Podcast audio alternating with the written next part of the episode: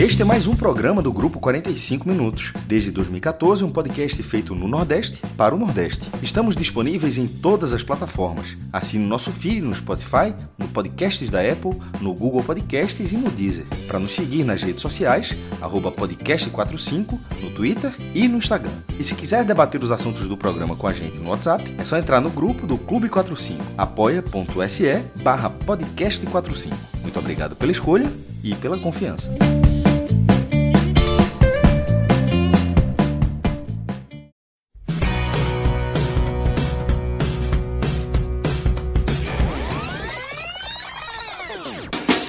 Segunda-feira, terça-feira, quarta-feira, quinta-feira, sexta-feira, sábado, aleluia. Eu vou lutar, eu vou lutar. Eu sou Maguila, não sou Tyson.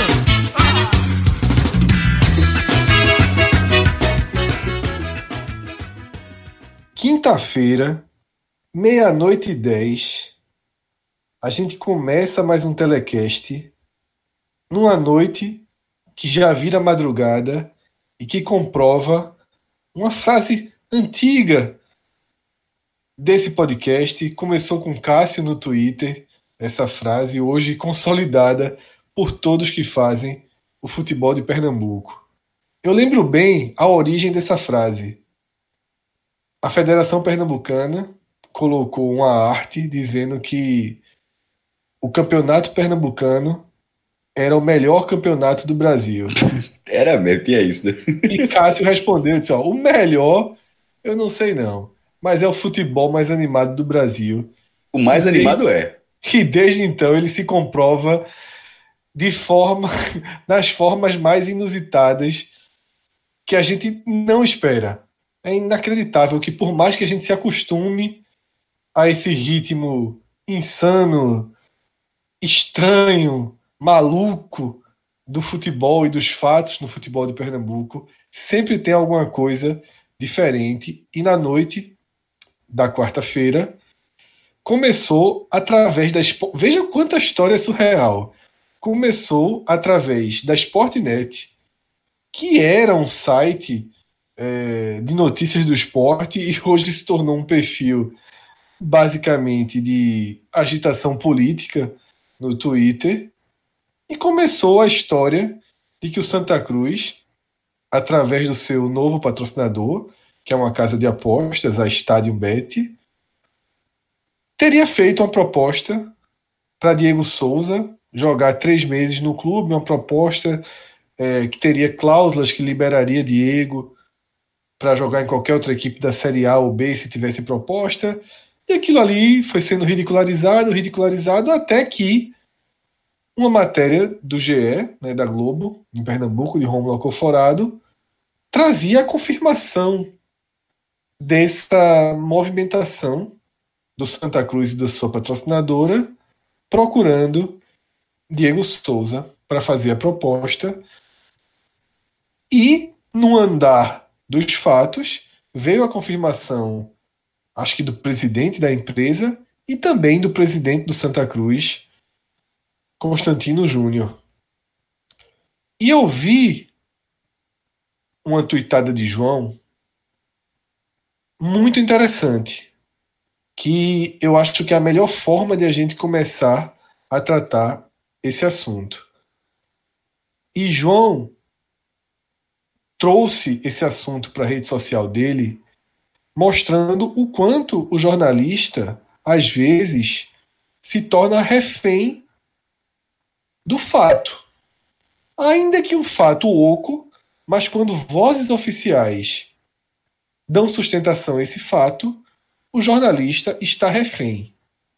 E a matéria de um site, a matéria de um jornal, ela segue regras que são diferentes de quando a gente tem o espaço para somar a visão analítica e crítica à informação, e é justamente esse espaço que o podcast habita. Então, João, eu queria a tua visão sobre a sequência de acontecimentos dessa noite, a tua visão como jornalista, de experiência, de conhecer os personagens em questão. O que é que aconteceu de fato na noite dessa quarta-feira entre o Recife e o Rio de Janeiro e fundamentalmente nos grupos de WhatsApp, Twitters da vida. É isso aí, vamos lá. É, você falou cronologicamente, né, a história, né? Primeiro, de fato, foi a Sportnet que veio com essa informação no Twitter.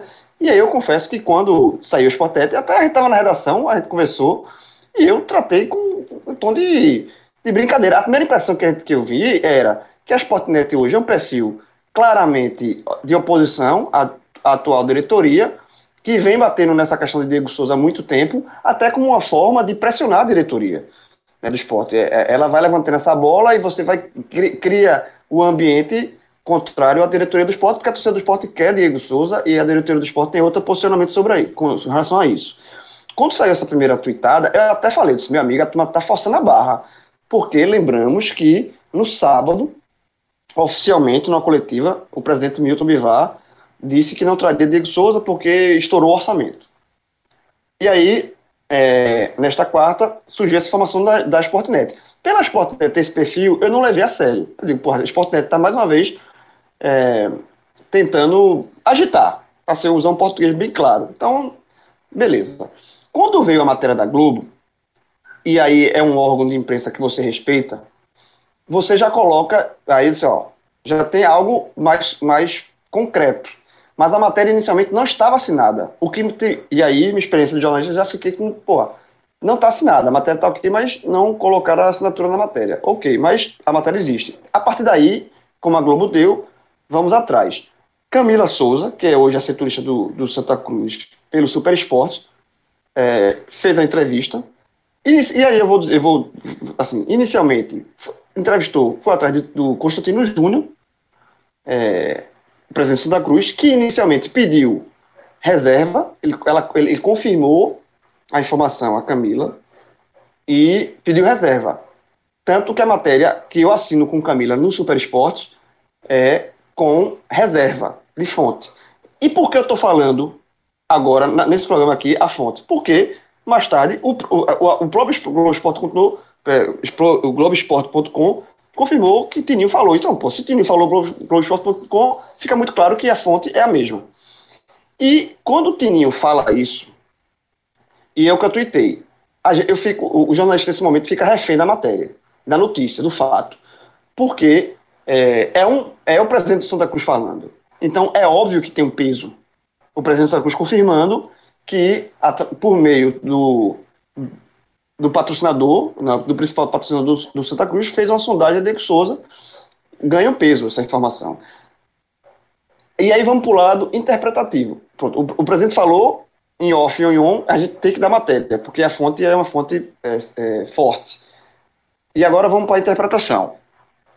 Eu confio, no, eu, eu, eu acredito de fato que isso é uma, foi uma, uma proposta séria, foi uma coisa assim, Existe algum mínimo de chance de Diego Souza vestir a camisa Santa Cruz? Não, eu não acredito em nada. Zero.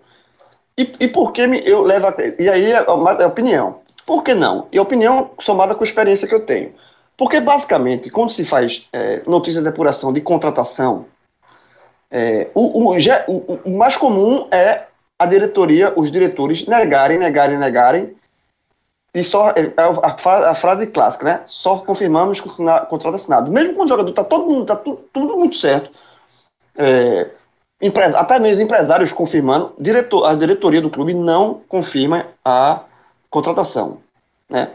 Esse é o, é o, é o de praxe. Pode ser Zé, Diego Souza, pode ser Zé Buchudo. E, isso acontece. E essa é uma prática comum em todos os clubes, inclusive no Santa Cruz. Inclusive com Tininho vários, vários jogadores que, isso tá, que a gente está com certo, negociando, a diretoria, a do Santa Cruz não confirma. E é, quando, às vezes, quando abre a possibilidade de confirmar, e, e pelo menos confirma que existe uma sondagem, é porque o negócio já andou, já, a, a negociação já avançou. Ponto. E obviamente não é o caso de Diego Souza com Santa Cruz. Não tem negociação avançada nesse caso. Então, como o Tininho confirma algo ainda embrionário, muito embrionário, assim, uma coisa muito, muito fumaça ainda, para um presidente confirmar essa informação, mesmo que seja em, em, em off para um jornalista, é de se estranhar. É de se estranhar. Porque é, não é o comum. Principalmente se fosse uma contratação uma contratação de um peso, uma contratação volumosa que seja Diego Souza. Sabe assim? Não, não, é, não é uma coisa. É muito estranho essa confirmação de que existe sim, essa negociação logo de cara. Logo quando surge a notícia, a notícia surgiu e, e horas depois estava o presidente do Santa Cruz confirmando para o Globoesporte.com e confirmando para a gente.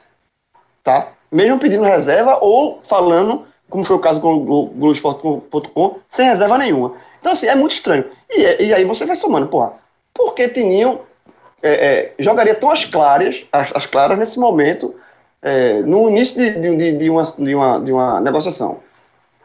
Aí cada um vai ter sua interpretação, vai, cada um vai entender da sua maneira. Eu entendo é porque o próprio Tininho sabe que não vai dar em nada isso. Sabe? É, é uma coisa que, que assim, não, não vai dar em nada, né? É muito surreal. E quando eu coloco que essa foi uma das matérias mais surreais que eu escrevi, é justamente isso. É porque eu estava escrevendo uma matéria, um fato que existiu, confirmado pelo presidente de Santa Cruz, mas que eu, que escrevendo aquela matéria, eu não estava acreditando em nenhuma palavra do que eu estava escrevendo. Sabe assim, eu não estava acreditando em nada, nenhuma palavra que, que, que eu estava escrevendo, aquilo ali fosse render algo de concreto para frente. Então, é, é, é, é, isso é os bastidores, e depois a gente vai debater aqui as consequências, porque é, fumaça ou não, tem consequência. fumaça ou não, tudo gera consequência. Isso vai gerar, até porque é, a, a, a, essa sondagem pode ter sido já mirando a consequência provavelmente já foi mirando a consequência. Que é, não é, a consequência não é trazer Diego Souza para Santa Cruz. Porque isso não vai acontecer. E todo mundo sabe que não vai acontecer. A, a, a, a notícia vazada, a história especulada, ela tem, na verdade, talvez o reflexo lá na frente, que é um, uma das possibilidades que a gente vai debater aqui. O que é que as consequências disso? Porque esse fato vai gerar consequências tanto no esporte quanto no Santa Cruz. Então, eu acho Verdade, que a partir, daqui, a, gente, a partir daqui a gente pode ir, assim, se vocês quiserem falar, mas eu acho que o debate é daqui das consequências mais, porque é de fato que fecha, vai ficar de concreto de todo esse buruçu aí, toda essa cortina de fumaça, eu, eu, vou colocar assim, que surgiu na noite desta quarta-feira. João, é exatamente isso. Inclusive, essa sua primeira participação, ela deixa até uma reflexão para a forma como se faz o jornalismo. Porque esse acabou sendo um caso muito, muito forte para que se discuta um pouco se alguns conceitos que a gente aprende desde a faculdade, que a gente traz na bagagem do jornalismo, eles devem ser mantidos. Como, por exemplo, você escrever uma matéria tão impessoal. Você que é um cara que tem anos e anos e anos de jornalismo, ter que escrever para o Super Esportes uma matéria absolutamente neutra, impessoal, deixando sua opinião, sua visão e sua experiência quase que obrigatoriamente de lado, porque existia a palavra de um presidente de clube endossando um fato. E jornalisticamente, nada pode ser mais forte do que a palavra do presidente de um clube que fez a proposta. Na escala de confirmação de fonte, a maior é o presidente do clube. E se Tininho vem a público e confirma a história, você é obrigado a fazer o que fez. E uma hora e meia depois, uma hora depois, a gente está fazendo essa gravação e você, enfim, pode tratar a notícia como talvez no futuro próximo ou num presente que a grande imprensa ainda não se adaptou, deveria ser tratada, que é a notícia a partir do olhar crítico de quem escreve. Uma notícia menos impessoal e mais pessoal. Eu não tenho a menor dúvida que os ouvintes desse programa estão melhores informados do que os leitores do Super Esporte, do que os leitores do Globo Esporte nessa noite, nessa madrugada, nesse caso.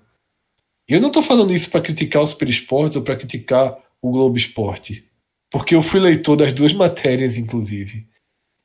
Mas para que a gente repense o jornalismo, sabe, se ele deve ser tão impessoal assim. Mas isso é algo que talvez seja mais para o H-Menon ou para um podcast de final de temporada, de intertemporada. Nesse calor aqui, a gente tem mais coisas é, ao alcance da mão né, para a gente debater e a gente vai debater. Antes, João, da gente mergulhar nas consequências, quero trazer Cássio para a conversa, para que Cássio relate como ele viu essa movimentação. Logo depois que Cássio trouxer o relato dele, eu também vou fazer rapidamente o meu para a gente fazer a transição para as consequências. Cássio, como é que essa bomba estourou? Na verdade, Fred, eu queria saber se o Twitter do Recife vai cair ou não. Deixei uma pergunta lá no Twitter, rendeu, mas tu não respondeu, não. Apareceu jeito pra caramba.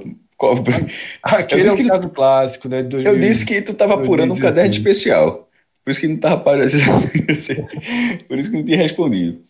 Ó, a, a visão de, de João, ela é, ela é muito interessante sobre esse processo todo. Essa é, é, uma, é, uma, é uma análise misturada de crítica em relação a uma apuração que ele mesmo fez, que me parece muito válida. É, a ponto de deixar, de enfatizar, de descartar que, não, que é uma negociação, negociação que não vai sair. Eu vou dizer aqui que no futebol já vi de tudo. Eu não colocaria nunca a mão de fogo que não vai sair. Mas na prática, é, então, assim, hum, o fato de Diego Souza sair com o Santos, até é, o Wilson Cabusca, que faz até parte do após e tal, é, que Alvin Rubro até falou, só no final esse cara vai acabar chegando no Náutico. Cara, era um balão gigantesco. se, no, no, meio disso tudo, Diego Souza ainda fosse pro Náutico. Mas a camisa, parada... camisa 68. Era DS 68, tá? Isso é fato, não tem discutível. O número é esse aí. O número, assim, o número é esse. É, que, na, que eu já disse, inclusive, até aproveitando o, o parênteses, a camisa, para mim, a camisa 10 do Náutico deveria ser o número 68. É uma opinião que eu, que eu tenho. Assim como a do esporte é do 87, enfim, a do Náutico deveria ser 68.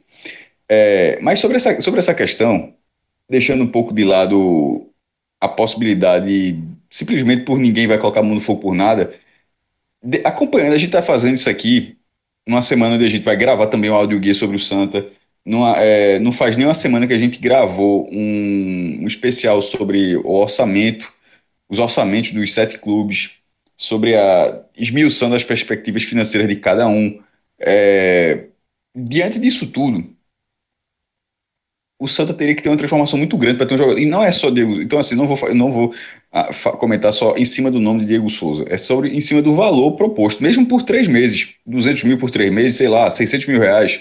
Não interessa Diego Souza. Podia ser João Paulo, que para o Santa seria muito mais significativo, por exemplo. Keno, por exemplo. É, em vez de deixar essa de pegar o jogador que tem uma ligação com o rival, fosse um jogador que tivesse uma ligação com o próprio Santa por esse valor. Vamos supor que, que esse mesmo patrocinador. É, abrisse a possibilidade de, de trazer um jogador, um desses dois, o Grafite já está aposentado, mas Keno ou João Paulo, dois, dois, os dois melhores os jogadores mais técnicos de maior identificação com o Santa nos últimos anos, por 200 mil por três meses. É, isso dentro do Santa seria surreal, seria fantástico, mas ao mesmo tempo seria surreal no sentido de que não bateria com o que vem sendo o Santa. Um clube de austeridade, embora a, a previsão orçamentária não tenha sido conservadora, dos três do Recife, do Recife já comentou, foi o que foi, deu mais aberto, junto, teve um perfil semelhante ao do Bahia, só que com o Bahia está na primeira divisão, você vê uma capacidade de receita maior, e do Santa na terceira divisão, menos. E gerou, tanto que, a, tanto que a previsão do Santa é maior do que a do Náutico. O Náutico estimou 20 milhões, o Santa estimou 25 milhões de reais.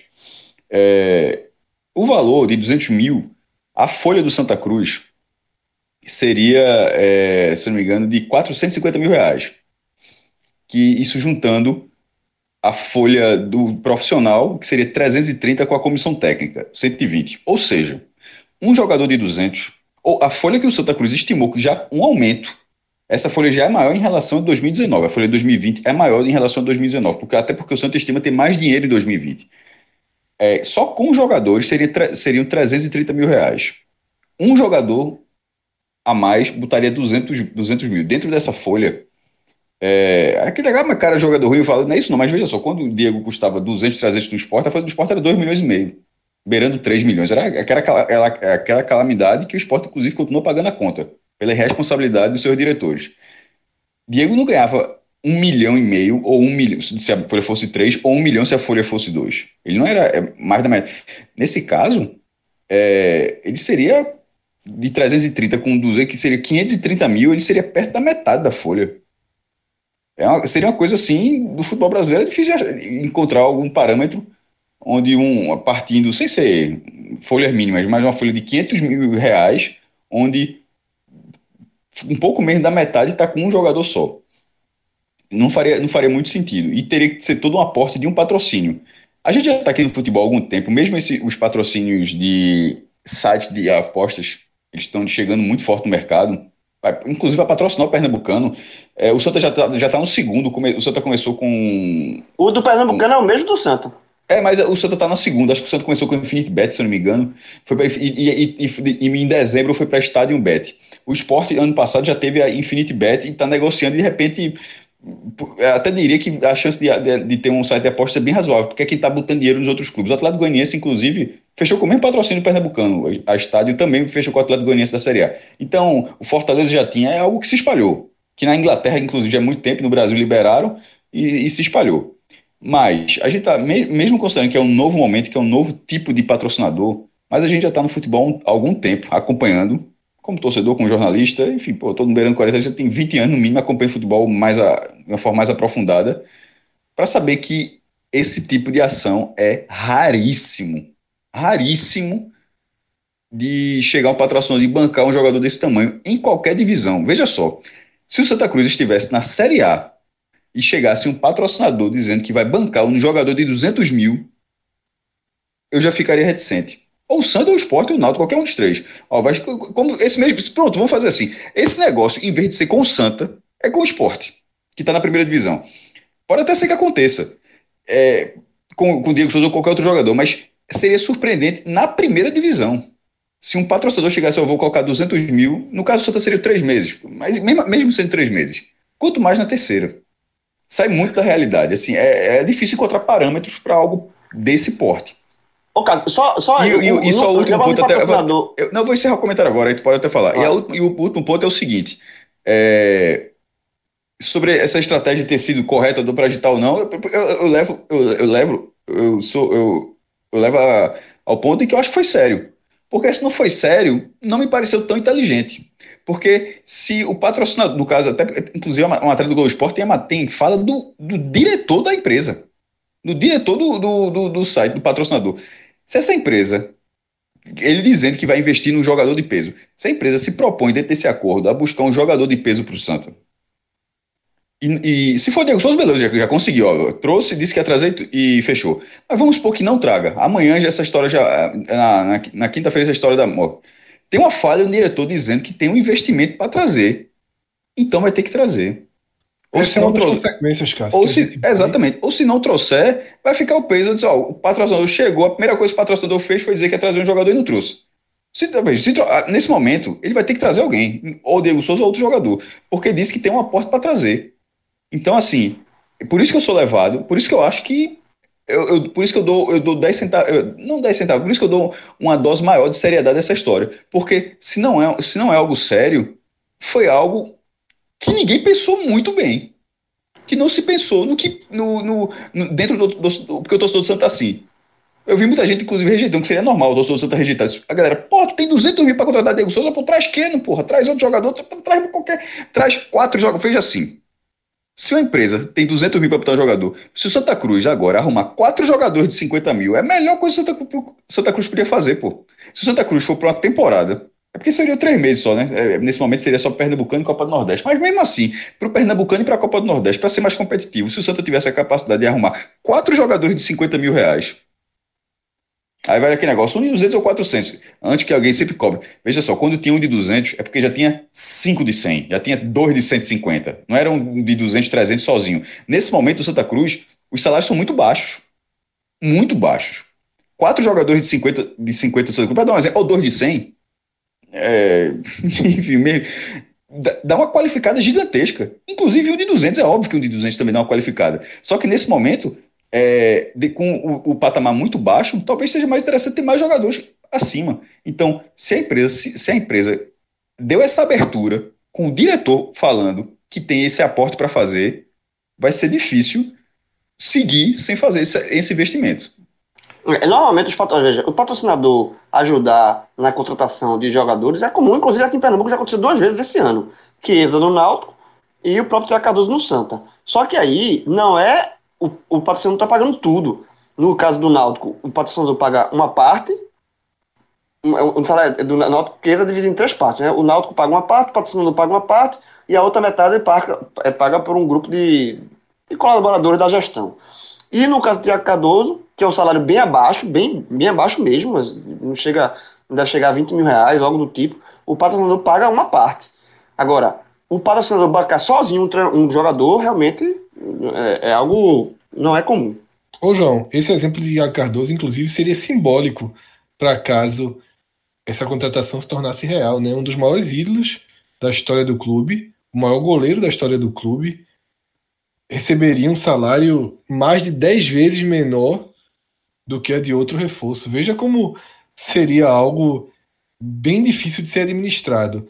Mas, como já foi falado aqui, e Cássio até já começou a entrar nas consequências, mas a gente vai aprofundar isso de forma bem detalhada, eu tentei apurar, né, da, de alguma forma, o, o quanto de verdade, o quanto de solidez havia nessa história. E a versão que eu tenho, mais concreta, é de que sim, Diego Souza foi procurado, soube até quem foi o interlocutor, tá? Não foi ninguém da casa de apostas, nem foi ninguém diretamente ligado a Santa Cruz, mas foi um torcedor de Santa Cruz é, que todo mundo saberia quem é, não vou dizer o nome aqui para não expor, mas próximo inclusive ao próprio Diego Souza, né, que fez a proposta e o que eu soube é que de fato essa proposta foi feita, foi negada, tá? Mas esse é um ponto. E a partir daqui a gente tem que tentar entender algumas questões, como Cássio e João já começaram a levantar. Um, se Diego Souza dissesse sim, essa proposta estaria de pé ou essa proposta foi uma espécie de estratégia de marketing pouco pensada, como o Cássio falou? eu acho que esse é um ponto para se questionar. E a partir daqui, eu acho que a gente começa a entrar nas consequências. Porque existem duas, duas coisas que estão claramente na mesa. A proposta sendo feita, a gente não sabe o que ela tinha de concreta, e o vazamento dessa proposta com confirmação do presidente de um clube e do diretor de uma empresa. Ou seja, mesmo após o não, o presidente e o diretor da empresa acharam que seria interessante para eles que houvesse esse vazamento, porque eu sempre vou bater nessa tecla. Em entrevista, a pessoa diz o que ela acha que vai ser melhor para ela num caso como esse. Tanto que João deu testemunho, outros repórteres fizeram o mesmo no Twitter, de que Tininho, mesmo quando o jogador está no Arruda, Tininho não confirma. Se dessa vez ele confirmou, é porque estrategicamente ele achou que seria interessante. O que passava pela cabeça dele? Criar um grande tumulto e uma grande zoeira nas redes sociais, como aconteceu, irritar o torcedor do esporte, desviar a atenção para uma série de problemas que o Santa Cruz vem enfrentando. A gente está falando de uma contratação suposta proposta de 200 mil reais dias depois do clube não ter pago o FGTS durante um ano para um jogador que recebia 3 mil, né, que poderia gerar os 3 milhões para o clube, suficientes para cobrir, por exemplo, um grande jogador. O que é que se pensou? O que é que se quis fazer? E quais serão as consequências? Eu acho que esse é um ponto interessante que, como o João falou, as consequências elas são diretas no esporte e no Santa Cruz. No é, esporte eu... e no Santa Cruz. João, eu acho que a gente deveria começar, até porque Cássio já trouxe sobre essa primeira consequência, que é tornou-se público que a Stadium Bet tem uma margem para colocar 600 mil reais em três meses no Santa Cruz. A partir de agora, existe, João, uma pressão para que esses 200 mil reais apareçam na forma de outros jogadores? Não, total. E aí é uma consequência é, que eu acho que não é muito inteligente, né? É, foi, foi uma, uma, uma, estratégia que o Santa Cruz, junto com o seu patrocinador, trouxe para si, si uma pressão desnecessária. Tá? Porque se existe esse aporte financeiro para trazer um jogador, é, você poderia fazer, se existe esse aporte, você poderia trabalhar em silêncio. Você poderia trabalhar com calma, sem pressão, porque agora é natural que o torcedor do Santa Cruz cobre uma contratação relevante, tá? de peso. E não é e não me venha com um jogador de 20 mil conto, não. Ou um jogador. Veja, é um aporte de. A gente tá falando aqui, tirando por base o salário de Diego Souza, mais ou menos, 200 mil. É, eu acho que seria, seria como o Cássio falou, 4,50. Agora, que seja um aporte que ajude o Santa Cruz, não no momento que o Santa Cruz menos que é menos interessante para o Santa Cruz na temporada, que é a Copa do Nordeste e Copa do Campeonato Pernambucano. O Santa Cruz tem que focar na Série C, em sair da Série C. De nada, de, vamos, vamos supor que é, o Santa Cruz contrata, contratasse Diego Souza para o Pernambucano para a Copa do Nordeste. E fosse embora na, na Série C, o Santa Cruz, esse dinheiro sumisse, o Santa Cruz ficaria com o time, de, o time dele com um teto salarial de, de 20 mil, de 15 mil, 20 mil, 25 mil reais para a Série C. Diego Souza não ajudou nada o Santa Cruz. Esse aporte financeiro não, fez, não ajudou em nada o Santa Cruz. E o Santa Cruz fica, é, com o risco de ficar mais um ano na Série C. O que é que esse aporte financeiro mudou a realidade do Santa? Nada. Então, assim, é, se existe esse aporte, que o Santa Cruz trabalhe junto com o seu patrocinador de forma inteligente esse aporte. Que venha para, de fato, ajudar o clube. E não somente é, atrelar um jogador a uma marca durante quatro meses, fazer a marca vai ganhar aquele, aquela, aquele espaço ali de mídia. E o Santa Cruz, no, no, na hora que ele mais precisa de um, de um time mais forte, que é na Série C, o Santa Cruz não tem. Então, assim, é, é, o Santa Cruz, o Tininho, junto com o patrocinador, eu espero que eles tenham sido mais inteligentes do que a impressão que se passa, que para mim não foi nada inteligente. Então, tá? João e Cássio, a gente pode dizer que a partir de agora começa uma pressão para que o Santa Cruz e a Stadium Bet invistam esse valor no clube. Não me venha, por exemplo, quer ver, eu vou dar um exemplo, Fred. O Santa Cruz vai contratar ainda jogadores, porque é um time que está ainda se moldando. Né? A próxima contratação que o Santa Cruz fizer, no nível das contratações que ele pode fazer nesse momento, que são contratações mais jogadores desconhecidos, mais simples, que seria natural ele fazer sem nenhum alarde. A primeira, quando tiver a, a, a, montagemzinha no Twitter, cara, tem cara nova, e chegar um jogador, qualquer posição, desconhecido, já vai criar uma, uma, uma, uma sensação ruim na torcida, já vai criar uma, cobrança, uma cobrança na torcida. Porra, cadê o dinheiro? Nesse jogador que a gente quer, não. Agora você tá com dinheiro para trazer um jogador melhor, nesse jogador que a gente quer, nesse jogador que a gente tá esperando, não. Entendeu? Era uma, se criou, criou uma expectativa que não existia por conta de uma, de uma contratação, que, que uma negociação que também não existe. Assim, é uma negociação que não, não sobre que Diego Souza no Santa Cruz. Então, para o Santa Cruz é uma estratégia muito pouco inteligente, mas muito pouco inteligente.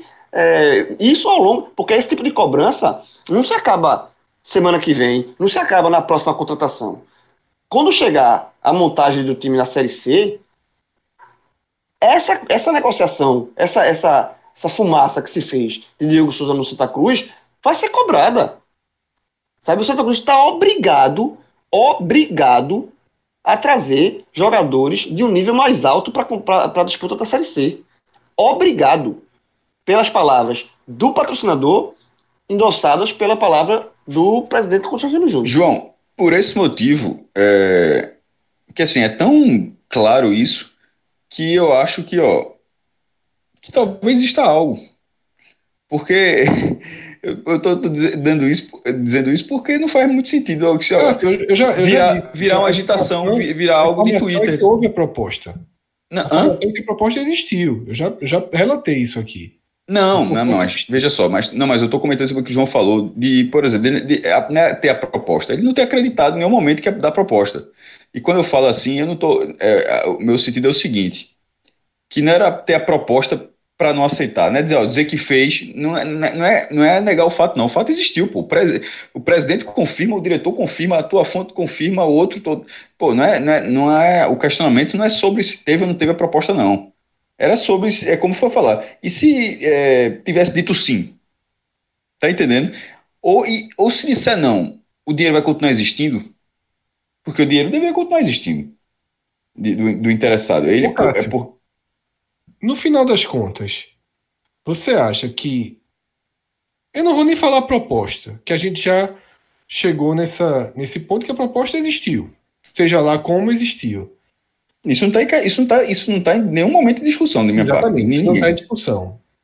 Você acha que a confirmação, a repercussão, porque eu vi muitas pessoas dizendo, escrevendo o seguinte: foi ótimo para Stadium Bet, porque de uma hora para outra todo mundo passou a conhecer a empresa, a falar nesse nome, né? Teve mídia nos dois principais hoje. portais de esportes.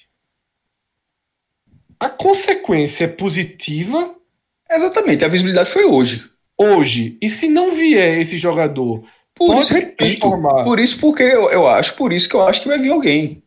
Porque se não vier, não é, é, é pouquíssimo inteligente. O diretor que teve essa, o diretor do caso da empresa que teve essa, essa ideia, considerando a hipótese de, de depois não ter ninguém, de não trazer ninguém, ou seja, faz agitação, ganha visibilidade no dia, depois não traz ninguém. Porra, é.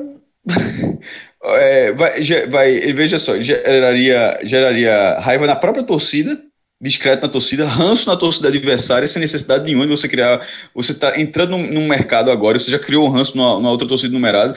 Que porque assim, porque eu, até onde eu sei, o cara nunca teve isso. O cara patrocinar um clube virar, virar um ranço no outro clube. Não, acho que não, é, não, não costuma acontecer. Aquele ditado, então, assim, aquele ditado, fale bem, fale mal, mas fale em mim, pra, nesse tipo nesse de caso, acho que não se aplica. Não, acho não, não se aplica. aplica.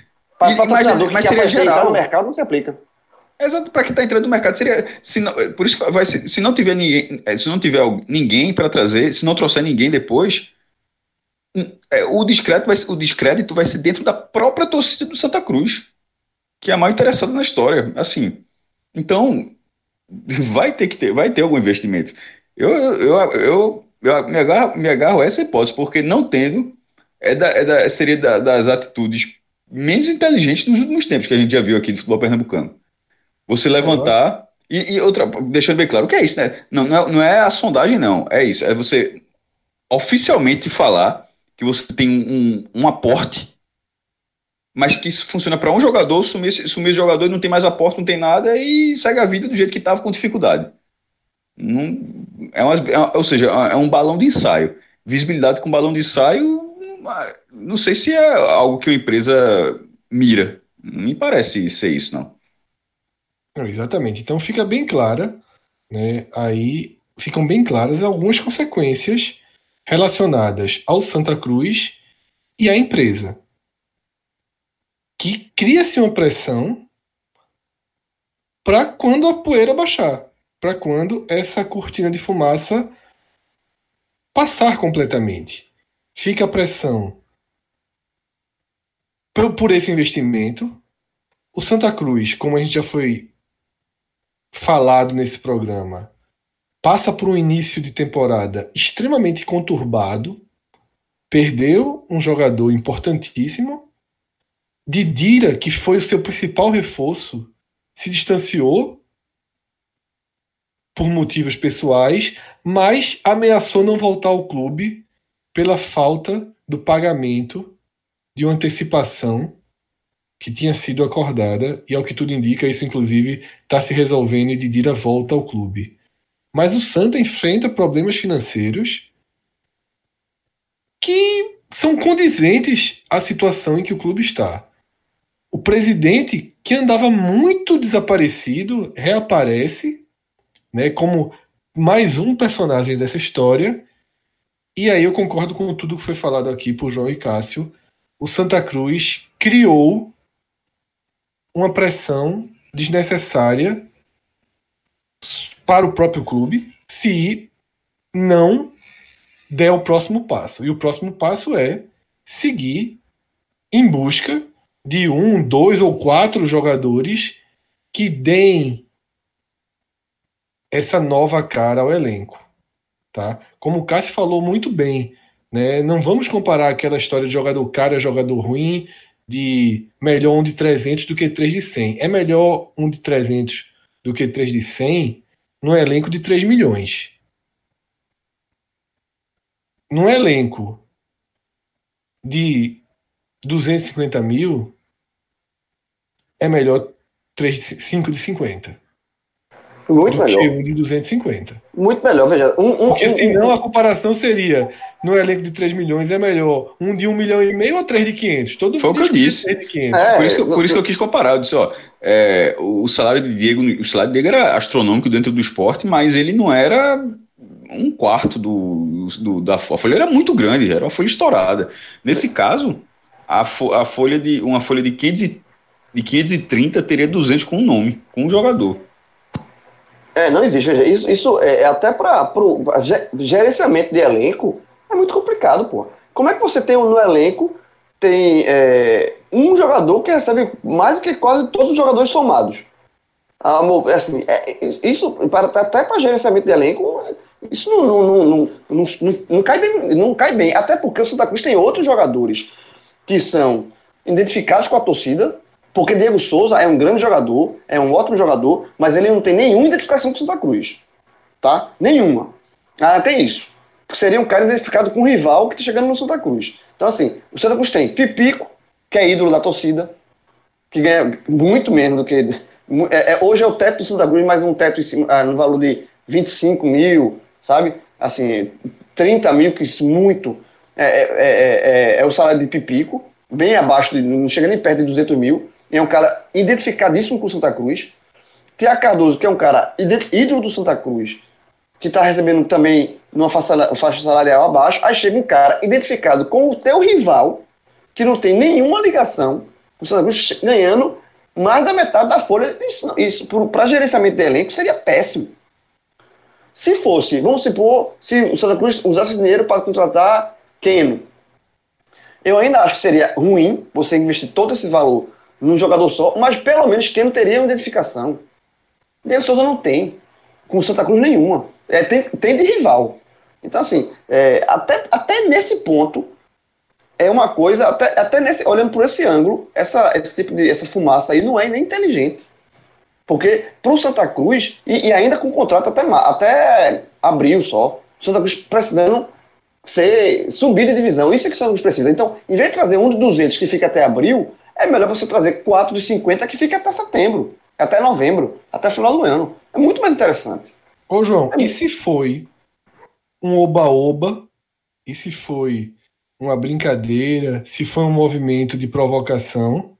A gente já deixou claro aqui que pode ter gerado consequências reais. Se foi algo irreal, que eu não quero acreditar que tenha sido, ainda que no final das contas é o que tenha sobrado nas redes sociais, tá? Pode gerar consequências reais. Acho que a gente já passou aqui e aqui Cá citou, por exemplo, de uma imagem de desgaste da empresa para a torcida rival. Né? Veja como o torcedor do esporte vai olhar para a empresa. Ok, ela descobriu que a empresa existe, mas como vai olhar se não se tornar algo concreto? Se a empresa trouxer mais três, quatro jogadores ou trouxer mais um jogador de 200 mil para Santa Cruz, não, ok, a empresa foi lá, foi séria e fez a sua o seu investimento. Mas se isso aqui não der em nada, se o Santa Cruz não qualificar seu elenco com esse saldo extra de 200 mil, vai soar no final das contas como uma estratégia, ou como uma estratégia de marketing furada, ou como um oba-oba de redes sociais. Isso aí desgasta. Provocação. duas- É, uma provocação. provocação. Isso aí desgasta das duas formas. Agora, João, a gente vai começar a levar as consequências para o outro lado da moeda, que queira ou não, que queira ou não, foi atingido. Tá? A gente tira as consequências do Santa Cruz E nesse movimento interligado, chega ao esporte. O assunto Diego Souza, eu não vou dizer que ele estava morto, porque ele não estava morto. O presidente Milton Bivar, no sábado, deu uma entrevista coletiva, contrariando os movimentos da quinta e da sexta, que eram movimentos de uma aproximação da negociação com o Diego Souza, tornou-se público na sexta-feira que haveria uma reunião terça dessa semana no Rio de Janeiro com Uran, com Diego Souza, com Milton Bivar e com Manolo. E de, depois do vazamento dessa notícia, Milton Bivar marcou uma coletiva para o sábado e que nessa coletiva ele até avisou que colocaria ponto final em algumas histórias. Já estava implícito, todos já sabiam que o ponto final seria para Diego Souza. E foi isso que aconteceu. Milton, na entrevista coletiva, ele disse que o orçamento do esporte havia estourado e que esse era o motivo de fechar as portas para Diego Souza nessa temporada. Ou não seria nem fechar as portas, não poder trazer Diego Souza nesse momento da temporada. Eu cheguei a escrever no Twitter, a gente não gravou nenhum programa sobre isso desde então, que eu continuo sentindo falta do presidente ou da direção. Van Derson foi o único que sinalizou isso de forma mais efetiva. Bater no peito e dizer que não há um interesse em Diego Souza. A versão de que não tem orçamento para trazer Diego Souza, ela é uma versão muito vulnerável. E a prova disso se deu nessa quarta-feira. Esse movimento do Santa Cruz, como é que esse movimento explodiu no esporte? O torcedor do esporte chegou à seguinte conclusão: como é que o Santa Cruz consegue um investidor para trazer Diego Souza e o esporte não? Como é que o Santa Cruz na Série C, sem ligação com o jogador, ou seja, com potencial de retorno muito menor, consegue um patrocinador para arcar com o jogador e o esporte não? Essa bomba estourou. E essa bomba estoura no colo do presidente da direção, porque deixou a porta minimamente aberta. Porque o ponto final não foi ponto final. O ponto final só seria ponto final se o presidente dissesse: Eu fui escolhido pela ampla maioria dos rubro-negros para ser presidente do esporte e ter o poder da decisão. Conversei muito com a minha direção, conversei com a minha comissão técnica e a maioria chegou à conclusão de que Diego Souza não é interessante para o perfil deste elenco. Então nós não temos interesse na contratação de Diego Souza. No momento que isso não é dito, e eu cá entre nós, eu estou pedindo para isso ser dito, mas eu sei que é muito raro ser tão direto assim no futebol. Eu estou cobrando algo que não é comum no futebol. Mas queira ou não, a portinha aberta deixa vulnerável. E na hora que existe a vulnerabilidade, ela durou três dias. O silêncio e o ambiente calmo, e esse calmo entre aspas, porque todo mundo seguia silenciosamente esperando o retorno de Milton do Rio de Janeiro, porque a reunião foi cancelada, mas Milton foi ao Rio de Janeiro. Na versão exposta por ele em busca de patrocínio, e que possivelmente é a versão verdadeira. Todo mundo espera. E no dia que Milton voltaria do Rio, surge essa notícia que eleva novamente a pressão no esporte por Diego Souza. E João, tudo que Milton queria era que essa semana o assunto fosse futebol, em que essa semana o foco no, do clube estivesse no jogo contra o Náutico. E isso ele não conseguiu por um segundo. Primeiro, pelo problema herdado da direção passada de não poder escrever jogadores, e segundo, pela tormenta Diego Souza, que voltou vinda do Arruda. Eu fico imaginando a, a cara do presidente Milton Bivar quando soube dessa história. Eu, com certeza, eu fico. Um, palavrãozinho saiu. Isso é fato. Quando ele soube dessa. Puta, assim, porque assim, é, de fato, a estratégia montada por Milton pela direção do esporte com a coletiva no sábado, que é uma coisa também totalmente é, incomum, você marcar uma coletiva no sábado de, pela manhã, é incomum isso, incomum, é, era tá um, um, um, ponto final, mas que não fosse mas focar no, no campo, focar na fazer a semana, a semana de última semana de, é, de preparação para o início da temporada, a, é, era focar no campo e deixar esse assunto Diego Souza adormecido. Eu concordo, Fred, com tudo que você falou com relação a o ponto final só vai ser dado se a direção falar abertamente, o Diego Souza não se encaixa no nosso perfil, que de fato só quem falou isso foi Vanderson, quando ele até usou a, a, o argumento que as contratações de esporte são até 26 anos, né, e Diego Souza é, já está acima disso. Mas o presidente não falou e deixou como uma questão da, da é, o orçamento estourado. E essa bomba do Santa Cruz, essa, essa repercussão dessa, dessa história de, do Santa ter ido atrás de Diego Souza, é óbvio que isso vai volta no torcedor do esporte, isso que você, que você é, falou aqui, que é Vem cá, como é que o Santa Cruz consegue, o Santa Cruz consegue um, um patrocinador para arcar com 100% do salário de Diego Souza, 100%. Não é feito Chiesa, não é feito Teca Cardoso, que é uma parte. É 100%. 100% a gente coloca aqui 200 mil. Então, vamos supor que se um patrocinador chega para o esporte, esporte, eu tenho 200 mil para dar Diego Souza, você completa o, o esporte. Dentro dessa situação, o esporte contrata Diego Souza.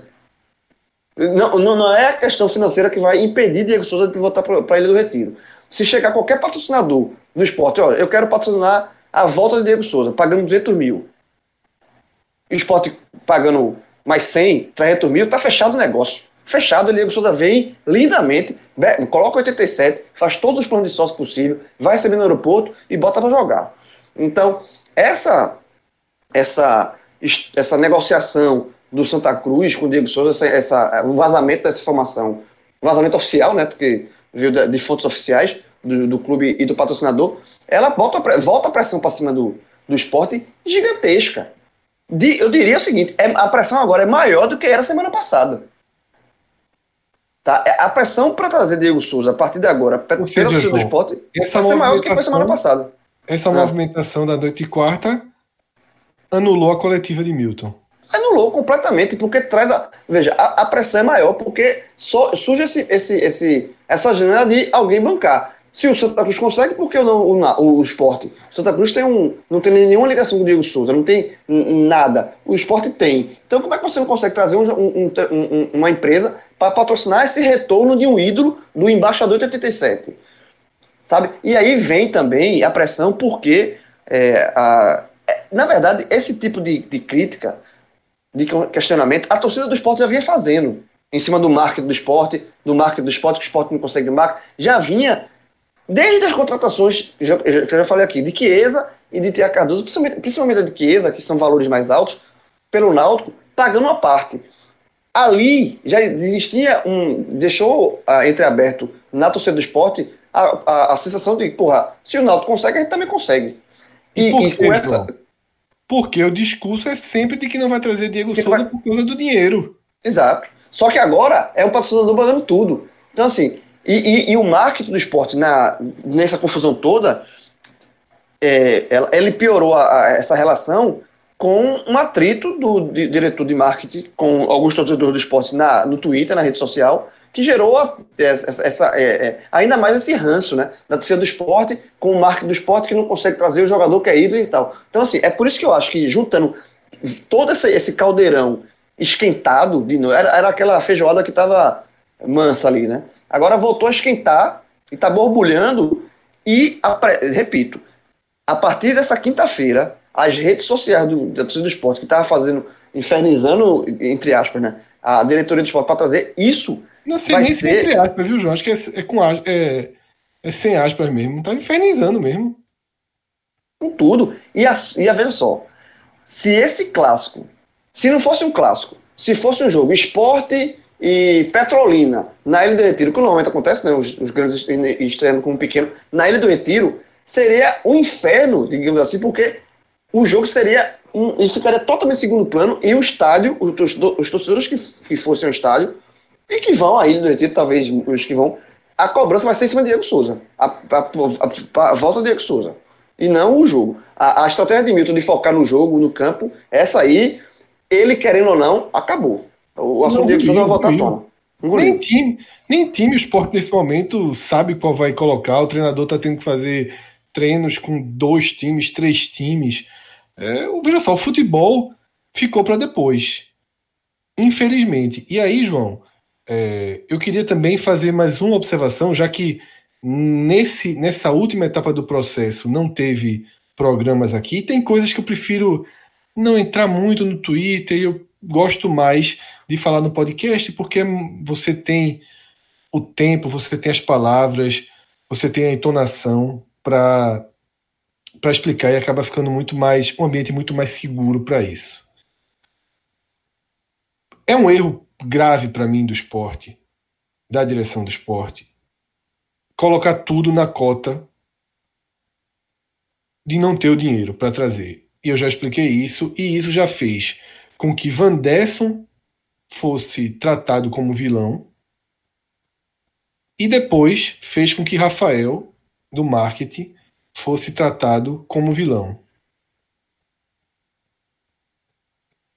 Faltou uma, um posicionamento mais claro do presidente ou da direção, e de novo abro esse, esse parêntese. Não é comum no futebol. Só que a situação toda é tão complicada que teria que ir para procedimentos não comuns, que foi o que Van Desson foi. Só que aí Van Desson, por já ter um desgaste prévio, foi um vilão, um alvo, um vilão fácil. E Rafael, por ter dado respostas equivocadas no Twitter, agravou a sua situação. Ninguém reclamou do marketing do esporte até dezembro.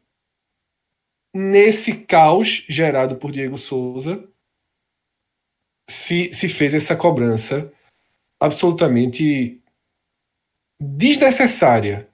A reação pós-resposta faz até mais sentido do que a primeira. Acho que a primeira é completamente desnecessária. O marketing do esporte não é um movimento independente que vem e constrói e chega para o presidente e diz: aqui está Diego Souza. Não é assim. A ordem é inversa. É o presidente que, que, que chama o marketing. Só que Milton ele tem uma imagem muito boa com a torcida. Então a torcida vai atingindo quem, quem está cercando o Milton, mas ainda tenta ao máximo não chegar no presidente. E o presidente entende isso e também não quer se desgastar. Só que fica aí uma equação sem solução, uma conta que não fecha. E para terminar essa situação, fica a Sportnet e os que o cercam de forma mais próxima, tornando o ambiente ainda pior. Porque eu vou te dizer uma visão minha, extremamente pessoal. Todo mundo sabe que eu sou a favor da volta de Diego Souza. Eu entendo os argumentos eh, verdadeiros de alguns diretores de que não querem Diego Souza porque acham que não encaixa no perfil técnico, físico e tático que o esporte está sendo montado para 2020. Eu não só entendo, como eu concordo. Eu acho que Diego Souza realmente, friamente falando, não encaixa. Porém, eu enxergo em Diego Souza um poder de mobilização. Eu não estou falando de mobilização financeira, não eu enxergo em Diego Souza um elemento que falta no esporte desde o ano passado para que haja mais proximidade na relação torcida-clube e para que o time dentro de campo tenha uma relação melhor com a torcida e que seja um time mais confiante, que seja um time mais de cabeça erguida. A verdade é que a gente viu um acesso do esporte frio Tudo bem que a campanha foi muito estável, que a briga pelo título não aconteceu, mas quem é o ídolo do esporte do ano passado? Guilherme está longe de ser. Longe de ser. Hernani está longe de ser. Charles, longe de ser. Não tem ídolo. E não tem nem perto de ídolo. Não tem nem simpatia. Você viu algum torcedor do esporte lamentando a não permanência de Guilherme? Você viu alguma comoção? Zero. A notícia de que Guilherme fechou com o time lá da, do Oriente Médio, da Arábia Saudita, foi mesmo que de Yuri não voltar. E olha que Guilherme foi importantíssimo para a temporada. A própria não renovação, não permanência de Charles sendo comprado pelo Ceará foi muito mais lamentada pelo fato de um time do Nordeste ter hoje o dinheiro para gastar 3 milhões no jogador que foi destaque no seu próprio time do que pela própria sensação de perda. E olha que eu acho Charles muito importante e acho que a torcida também. Mas o que eu quero dizer com isso é que mesmo e, e que então eu acredito que Diego Souza, primeiro, ele seria importante porque ele seria o melhor elo que existe dentro e fora de campo. Eu acho que existe uma relação diferente com o esporte. Eu acho que Diego Souza não seria interessante no Fortaleza, não seria interessante no Bahia. Talvez no Ceará, sim, pelo perfil que o elenco está sendo montado. Ele poderia ser titular, existem algumas lacunas no elenco. Mas no esporte ele cabe. Essa é a minha visão que todo mundo sabe não é a visão da maioria da direção do esporte. Ô, Fred, só para encerrar. Assim, o, só, o, só, só raciocínio, João. Só um ponto. Ah, tá, foi mal. Mas eu confesso que quando eu vi a comemoração no Twitter da quinta para sexta, na, no vazamento da reunião de terça, que acabou não acontecendo, eu confesso que eu comecei a ficar. Eu já estava um pouco incomodado. A ficar mais incomodado com essa sensação de que estão empurrando Diego Souza goela abaixo no esporte 2020. Eu fico imaginando, porra, como é que o presidente, a direção, vai enfiar um jogador lá que não estava nos planos, que no fundo a galera não quer, se não houver um convencimento verdadeiro em Milton, em Van Desson, em quem mais, em Chico, na comissão técnica, em quem mais resista, não adianta trazer. Não adianta pegar um jogador, bater na porta, dizer assim: eu sou milionário, esporte não vai precisar mais de um real, não. Pronto, essa, como é o nome? Estádio Bet fez um plot, plot twister, né? Fez um plot twist e disse assim: ah, agora eu vou patrocinar o esporte, eu vou trazer Diego Souza para o esporte. Bater na porta assim: tá aqui o homem, de laço, um laço Diego Souza. Milton, tá aqui, ó. Já tá com a roupa de treino. Eu mesmo comprei. Não vai precisar gastar nem roupa de treino com ele. Eu passei na loja, comprei 10 camisas de treino, 5 padrões oficiais. Diego Souza vai pagar até a roupa que veste. A comida eu vou pagar para você, só vai botar ele em campo. Tá aqui um laço. Não vai gastar um centavo com ele. Ainda assim, não seria o ideal, porque não está nos planos, porque não se quer contar com ele tecnicamente, sabe? E até essa questão política, que a direção faz toda a questão do mundo de dizer que não existe, e eu não sei se existe ou não, mas cá entre nós, esse inferno protagonizado pela Sportnet quase que força a questão política. É, a questão política está sendo imposta também.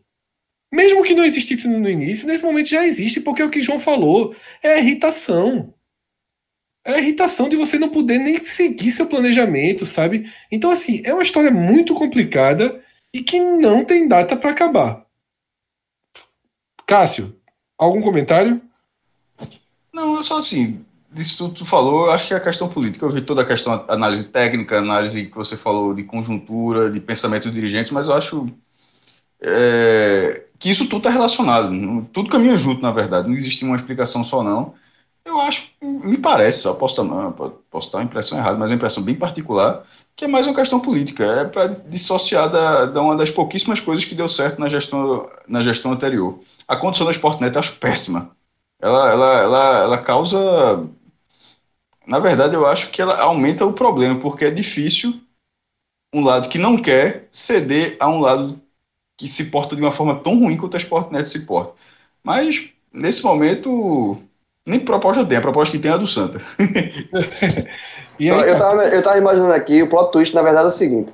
O, e eu vou dar, e eu vou ajudar. A turma diz que eu não. Eu vou Já ajudar. disse é do Náutico. Eu vou ajudar, não, não, calma, não, não é isso não, João, calma. Eu vou ajudar, eu vou ajudar a trazer Diego Souza. Cabia, João? Cabia. Queria, João. Eu cabia, queria, cabia, cabia. Com a camisa, com a camisa 68, 68. 68. Agora, DS, eu, eu, DS 68. Eu vou, eu vou ajudar aqui. Eu vou ajudar o esporte a trazer Diego Souza. O esporte. É, ó, na hora dessa, o torcedor Santa Cruz. Ó, na hora dessa, o torcedor Santa Cruz mandou a gente mal no cu, pô. Não, Cara, assim, veja só, eu... em vez de você falar isso, ajude, ajude o Santa a trazer Diego Souza não, primeiro. Não, vou, não o, Santa, o, Santa, vai trazer 4 de 50, foi o que eu falei, melhor que eu trazer 4 de 50. Diego Souza, eu vou trazer, ajudar a trazer Diego Souza para o esporte. O esporte, ano passado, tinha Infinity Bet. O esporte está negociando patrocinadores e um deve, não surpreenderá se um seja um, desses patrocinadores seja uma nova casa de aposta, que como o Cássio falou no começo do programa, é, é o novo tipo de patrocínio mais comum no futebol. E aí, o próprio vem aí. A nova casa de aposta, para dar um balão no, na, no Santa Cruz e na, na concorrente, né, no caso da concorrente, já tem até o slogan, meu amigo. É o seguinte, a casa de aposta que, ajuda, que bancaria a contratação de Diego Souza o esporte, pagando salário todo, integral ou parte dele, o slogan seria o seguinte, aposte certo, aposte tá. E já jogaria o, o slogan da nova casa de aposta com esse. Apo... Ó, quer apostar? Não faça feita outra, não. É. Aposte certo. Aposte. Quem trouxe o Diego Souza fomos nós. Aposte certo. Aposte na casa. Trazer, não, é caro. Não, gostar, gostar, gostar do jogo.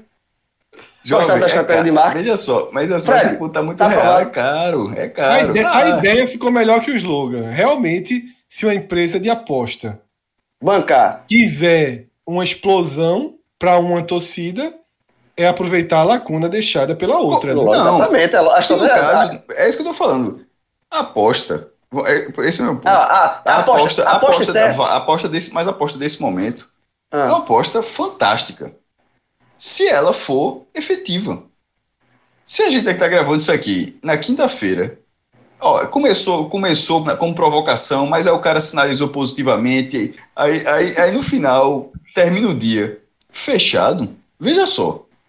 É, a, a, assim como a gente estava falando da, da entrada dessa, dessa cenário que o João falou, seria uma entrada fantástica dessa, desse novo patrocínio do Santa Cruz. É, agora, por uma casa de apostas, geralmente é aquele negócio, é, banca, a banca, na, na questão do jogo, a banca historicamente fica com uma boa parte ou a maior parte do dinheiro. Justamente pelo, pela precisão do, do, do jogo que ela faz. Nesse caso da casa de apostas, parece que ela, é, ela que apostou. Ou seja, ela não teve esse papel, ela não teve esse papel é, mais seguro. Ela foi que apostou, pode ganhar, e se ganhar, é, como tu falou, se fechar tudo seria uma grande aposta, mas ela entrou apostando. O que, é, o que é curioso, porque é difícil. A estratégia, uma, eu tô dizendo, a, a estratégia. Uma empresa que é dessa área fazer um jogo de risco desse tamanho. Aposta em Grilo Bet, Diego Souza no esporte. Seria o jogo, irmão. Tô, tô deixando na cara do gol. Depois, me, depois a, a do esporte falou, me agradeço. Sim, Med jovem, agora dê 10 centavos aí para fechar com Santa Cruz também. Mas o Santa Cruz é 4,50, é melhor, 4,50. sim, sim. Então é isso. Dessa forma a gente fecha, né? Essa Só teve uma pauta? Não, essa abordagem do assunto. Agora, Cássio, Pizzaria Hut, Pizza Hut, para acalmar, para girar. Eu vou dar uma dica para tu. Vou dar uma dica para tu. É... Não é Pizza Hut, não. Isso vai, isso vai falar depois. A, a dica é a seguinte: é... a gente não vai aguentar, não. Meu amigo, o pó, o pó diário vai ser desse ritmo puxado, jogo. Puxa! A gente aguenta, cara. É por isso que eu tô fazendo a pausa. Pizzaria Hut. Já tá. Vai precisar ir pro micro-ondas, porque a gente não consegue comer na hora que ela chega, né? Esfria, porque as notícias não do futebol mais animado do Brasil. E região, porque parece que desde que a gente começou a cobrir Bahia e Ceará mais de perto, a turma, pelo menos dinheiro chegou na turma. Isso ninguém pode reclamar que depois que o podcast apareceu, dinheiro não falta nos pra outros. Quem? Secou Bahia, aqui, né? Bahia, aqui, Ceará e Fortaleza. Secou aqui. A tua pergunta aqui. aqui. Drenou. Drenou. Drenou. A turma vai descobrir que o podcast é uma, uma, uma forma de drenagem de dinheiro aí. É um duto. E para Bahia. Mas, pelo menos a gente deixou algo em Pernambuco para compensar, que é o desconto de 20% na Pizza Hut. Em Pernambuco, não se tem mais dinheiro para grandes contratações, não se tem mais é, dinheiro para investimentos estruturais de impacto. O futebol pernambucano vive um momento financeiro muito grave, né? O Náutico esboça a recuperação, o esporte dá um passo de formiga para uma recuperação, Santa Cruz tenta ajustar seus caminhos, mas nesse momento é um centro de futebol com poder de investimento muito abaixo do Ceará e da Bahia, mas em compensação temos aqui a Pizza Hut mais barata do país, porque temos o nosso código 20% de desconto, tem a imagem no nosso Instagram, no nosso Twitter, você apresenta em qualquer unidade da Pizza Hut no Recife e ganha os 20% qualquer dia da semana. Qualquer produto, pizza, refrigerante, sobremesa, entradinhas, todos juntos, quantas vezes quiser, tá? Só não vale para delivery e para outras promoções. No dia que tem rodízio, por exemplo, o código não vale. Aquele combo do dia, o código, às vezes até a turma consegue usar, mas não vale. Mas para qualquer pedido normal, qualquer pedido regular na Pizza Hut, o código vale, repito, em todas as unidades de Pernambuco. Em Petrolina ainda não, tá? Petrolina a gente tá vendo como é que fica essa composição, né? não é da mesma rede de franquias, não é do mesmo dono das outras unidades de Pernambuco, mas a gente pode tentar padronizar, talvez daqui a algum tempo a gente consiga expandir para Petrolina, mas de Caruaru para cá, de Caruaru para o litoral, tá valendo em todas as unidades, seja no shopping, seja nas ruas, seja em qualquer lugar que a Pizza Hut estiver, da região metropolitana até Caruaru. Mas, Cássio, falando nos estados vizinhos e no poder econômico dos estados vizinhos, seus rankings de negociações milionárias foram atualizados no plural. A gente teve atualização vinda do Ceará com duas contratações e a gente tem na Bahia com uma venda para lá de interessante. A gente primeiro vai começar pelo Ceará e depois pela Bahia. Então, atualiza aí o que é que aconteceu nessa movimentação, primeiro de compras, compras milionárias do Alvinegro. Essas vendas, Fred, já tinham acontecido, né? É, 24 de dezembro foi o anúncio do, da renovação de Matheus Gonçalves e 31 de dezembro foi a, a, a contratação de Bruno Pacheco, lateral esquerdo, Matheus Gonçalves, atacante. É, mas só nessa quarta-feira é, saíram os valores. André Almeida, do, do Globo, que agora está no site Globoesporte.com, também da, que é junto da TV Verdes Mares, né, que é afiliada da Globo lá em Fortaleza, ele trouxe os valores, entrevistou é, o presidente Robson de Castro, também apurou os valores. É, Matheus Gonçalves, os dois jogadores do Ceará comprou 40% de cada um. Ou seja, a renovação de Matheus Gonçalves foi, é uma renovação contratual, também comprando parte ao Zacapatec, acho do México, é um nome bem diferente, é algo parecido com isso, falando de cabeça aqui. É, 40% pagou 2 milhões de reais. E no caso de Bruno Pacheco, junto à Chapecoense, o Ceará pagou 2 milhões e 300 mil reais. É, no, blog, no blog, eu sempre considero o dia que é feito o anúncio, no dia que sai a notícia. Embora sejam reforços para 2020, Matheus Gonçalves já estava no Ceará, mas foi a aquisição dele foi voltada para 2020. Bruno Pacheco é um, é um reforço para 2020, mas eu coloquei em, em 2019. E o que é curioso é, o que é curioso é o seguinte: é, o Ceará chegou a sete vendas milionárias, muito perto do esporte, o esporte tem oito, e está sem perspectiva nenhuma de, de, ampliar esse número, né, porque está tá, tá sem dinheiro. Enquanto o Ceará continua fazendo investimentos, continua forte no mercado, a tendência então é Compras é empatar até passar. Como? Compras e não vendas milionárias. Sim, compras, desculpa. É, mas vem muito forte nas compras milionárias, então a tendência é empatar ou até passar em breve, que não sei se o Ceará já, já parou de ir no mercado, tá? Com um cara que vai continuar. E o esporte não tem, vai pode tra trazer por empréstimo e tal, mas não comprando por pelo menos pelo menos um milhão de reais.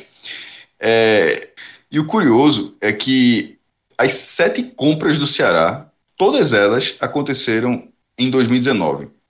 Cinco lá no começo do ano, voltadas para a própria temporada 2019 e essas duas agora já para 2020, mas todas elas dentro do ano, entre janeiro e dezembro. É, em um ano, o Ceará ficou a uma, uma compra milionária do esporte. É, foi a 36 considerando esses dois jogadores. Detalhe, pelo ranking, esses não são os últimos dois. Não são os últimos jogadores. O último jogador é Cleison do Bahia, que foi anunciado no dia 6. Esses jogadores eles foram no final de dezembro, eles, os valores saíram agora, então eles entraram agora, mas ao pé da letra, é, na ordem cronológica, a última compra milionária da região foi de Cleison, do, do atacante que o Bahia comprou junto ao Corinthians. Ao todo são 36, é, sendo, deixa eu ver se eu abro aqui rapidinho, sendo 10 do Bahia, é, 9 do Vitória, 8 do Esporte, 7 do Ceará, deixa eu até abrir aqui, é isso mesmo, 10 do Bahia, 9 do Vitória, 8 do Esporte, 7 do Ceará e uma de, do Fortaleza e uma do Náutico. O Náutico, curiosamente, é Chiesa. É, Chiesa que tá, voltou agora o Náutico, mas lá, essa é a terceira passagem de Chiesa, né? A segunda, a, a, primeira passagem dele é quando Chiesa foi artilheiro da Série B, aí ele sai, a segunda passagem dele foi comprada. Aí o Náutico vendeu por, comprou por um milhão, por um milhão de reais. E foi a única, ou seja, do G7 só o Santa Cruz nunca conseguiu é, realizar uma compra do tipo. Por estado, em compras milionárias, 19 do Bahia, da Bahia, 9 de Pernambuco, 8 do Ceará. E aí que você fala, 9 a 8 por estado. O X tá assim, tá evidente. O Fortaleza não contratou ninguém ainda. Questão de semanas. Não, veja só, e é só o Ceará. E é só o Ceará, o Fortaleza. O Fortaleza, o Fortaleza não fez. Ele tem, montou, manteve a base e não, contratou, e não, comprou, não contratou ninguém de peso ainda. E com um orçamento maior do que o do Ceará. Lembrando, o do Ceará é, é 100 milhões, o do Fortaleza é 109. 100, é 109, acho que é 109 milhões. Então, assim, a chance do Fortaleza fazer uma compra milionária, e eu sempre considero, é de um milhão de reais para cima. Não sei, 200 milhões, um milhão, em número de jogadores vale a mesma coisa nesse, nesse ranking. É, então, me parece bem razoável e o próprio Ceará se continuar investindo forte no mercado. Esse X acho que deve rolar. E, e, e deve rolar sem que exista uma reação do futebol pernambucano, pelo menos ao longo de 2020. É, o, Fortaleza, é, o, Fortaleza, não comprou porque não, não quis, digamos assim, né? Não, então, mas tem parte... bala, provavelmente. Mas tem bala se, oportunidade, se tiver Exatamente. oportunidade, vai comprar. É, Lembrando esse, que esse, a compra mais cara. É, a compra mais cara da história do futebol nordestino, curiosamente, jogador no Ceará agora. Rogério, 6 milhões de reais. Que o esporte passou para frente e agora o Bahia passou para frente. E bora ver se o Ceará assume tudo. e para passar para frente dois é difícil. Vamos ver quem é o próximo, né? Que não, salva. aí acho que é difícil. Sempre é... tem, Cássio, sempre tem. Sempre tem. CRB tá nervoso uma hora dessa para pegar em 2021. Ah, lembrando que a, a, compra mais cara da história do Ceará continua sendo o Wesley. É 4 milhões e 300 mil reais. Quando com. É, é, veja só. 4 e 300 em Wesley, 6 em Rogério, para mim é a mesma, mesma coisa. Não, são duas frustrações absolutas. Porque se contratou pelo que eles tinham apresentado é, é antes, né? impressionante, Cássio, o que isso você está falando. As duas maiores compras do futebol do Nordeste foram frustrações. Não, não, não são as duas maiores, não. A, a Wesley é maior do Ceará. É, a segunda maior ah, do Nordeste tá. é Juninho. É. é Juninho, que é 5,600. Foi foda. É, o, o Bahia pegou o Juninho. Juninho zagueiro, né? Zagueiro do Palmeiras, 5,600. E a terceira é Richelli, que é 5,200, mas isso aí o esporte não deve ter pago nem os 4 aí, se brincar. então, esse rolo todinho aí é uma compra que é um número. É sem pagar. papel só, né? Tá é, só compra de papel. É com dinheiro de banco imobiliário. Não, isso aí. dinheiro Bitcoin. Pagou, Bitcoin, o esporte pagou essa compra de Richel aí. aí depois o André, 5,200. Petkovic, 5 milhões. Detalhe. Isso aqui é 5 milhões com o dólar 1 para 1. Porque em, nove... em 97 foi 5 milhões de dólares. Isso foi o banco, né? O Vitória nessa época era patrocinado por um banco que. É, Excel Econômico. Que aí botou Exato. todo mundo, botou Petkovic, Bebeto, é. Russo, Chiquinho. É, é, Vitória, pelo amor de Deus, nadador de braçada na- ali daquele momento foi pra, pra, se brin- pra brincadeira. Aí depois veio o Wesley, que aí é o que tá falando essa frustração de assim, uma- uma- teve um momento ok no Ceará. O Ceará vendeu ele por uns 3 milhões, se eu não me engano. Chegou a vender. Não, ali foi Sandro Manuel, vendeu pro Sandro Manuel por uns 3 milhões. Aí o Wesley teve uma passagem lá e de repente o Wesley que tinha jogado no Santa tava valendo 4 milhões na cabeça do Ceará. Aí, enfim, não se justificou até agora. O Assim Wesley também Snipes. Wesley Snipes. é o? Wesley Snipes, é ele mesmo. Bo- Bora partir para as vendas agora, até para não confundir Isso. mais compra e venda. Agora ver agora se a gente fala de compra, né? Agora é venda. né, cara? Venda. Agora é ver. Ah, em relação às vendas, é a notícia assim, do dia, não é, só, não é- não é só a revelação de um valor, é a confirmação. O Bahia confirmou a troca né, de Zeca por Moisés, o negócio seu com o Inter. Os finalistas do Brasileiro de 88, é, realizando essa troca por dois laterais esquerdos. Zeca vindo para o Bahia até o fim do ano, é, por empréstimo, né? E o Bahia cedendo até o fim de 2021, cedendo Moisés, que muitos torcedores do Bahia reclamaram pela troca e tal. Mas veja só, Zeca tá vindo de empréstimo até o final do ano e Moisés está indo até o- por dois anos. Só que o Bahia está recebendo 2 milhões e 250 mil reais por Moisés por 15%, meu irmão. Acabou a discussão. Cássio, 70% da torcida do Bahia já estava gostando, 70% a 80% elas por elas. Mas porque Moisés, ano passado, né, fez gestos para a torcida, tinha um desgaste muito grande. Eu e Cássio Cardoso, quando a gente analisou no último programa, a gente considerou que esse desgaste pesava mais do que a análise fria. Porque acho que Moisés é um jogador com mais intensidade, vem melhor, enfim.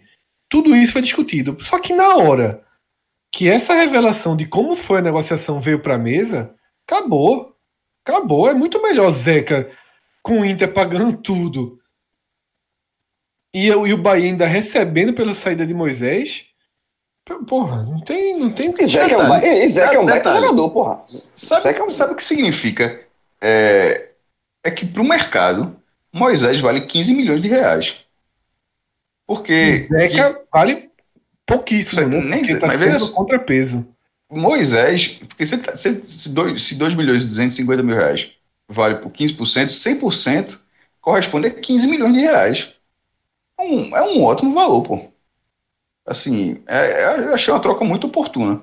Agora, assim, é, É É Bahia. são, são cruzamentos de carreira. mas o Bahia né? queria Zeca, né? Veja só, o Bahia tem que querer Zeca, porque o Bahia também não fez isso tudo por 2 milhões de reais. Porque o Bahia tá chegando naquele momento que por 2 milhões ele, ele disse, ó, quero não. Tá ligado? Surgiu a notícia, Cássio, de que o Bahia negou uma proposta do futebol norte-americano por Gregory de 17 milhões. Aí é melhor vender. Eu sei que Eu os caras gostam, É.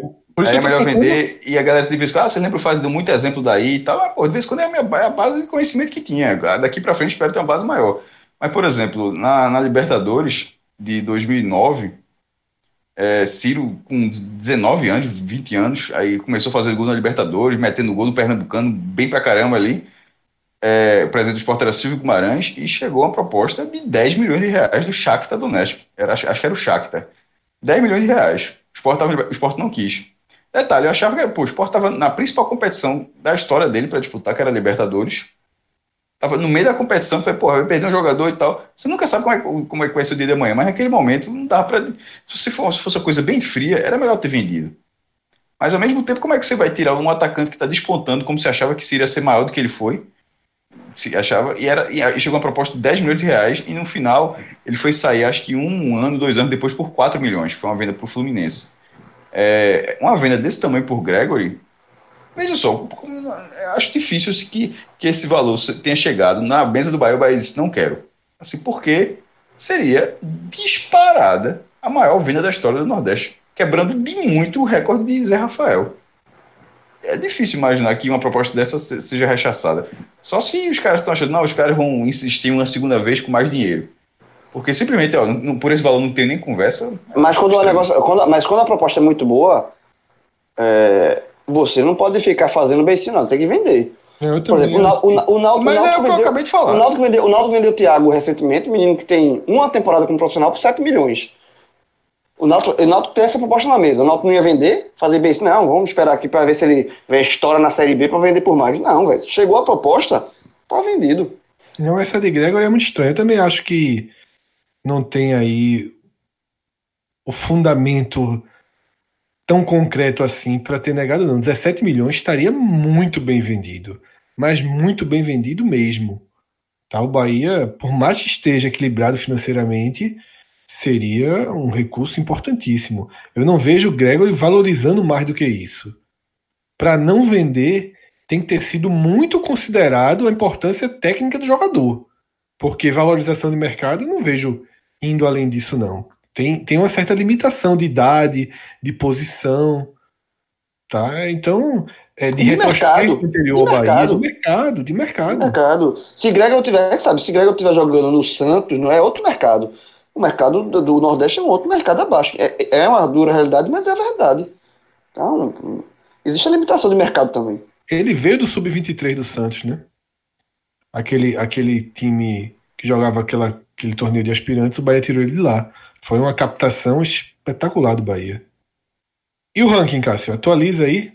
É, ao todo, falando do, do, ranking aqui, como o Fred disse, é a mesma lógica de, de compras, ou seja, de um milhão de reais para cima, obviamente vale, é, é desde 1994 para cá, né, no plano real.